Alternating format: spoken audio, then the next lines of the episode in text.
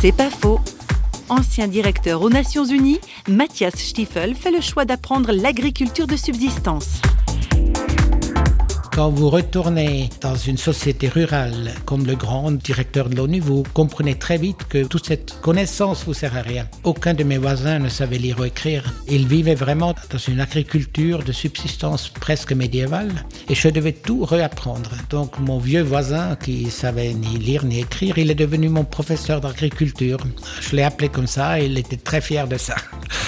Et puis simplement en vivant à la campagne et en vivant de la terre, vous apprenez l'humilité parce que vous vous rendez compte qu'il y a des forces de la nature beaucoup plus importantes que vous ne pourrez jamais maîtriser.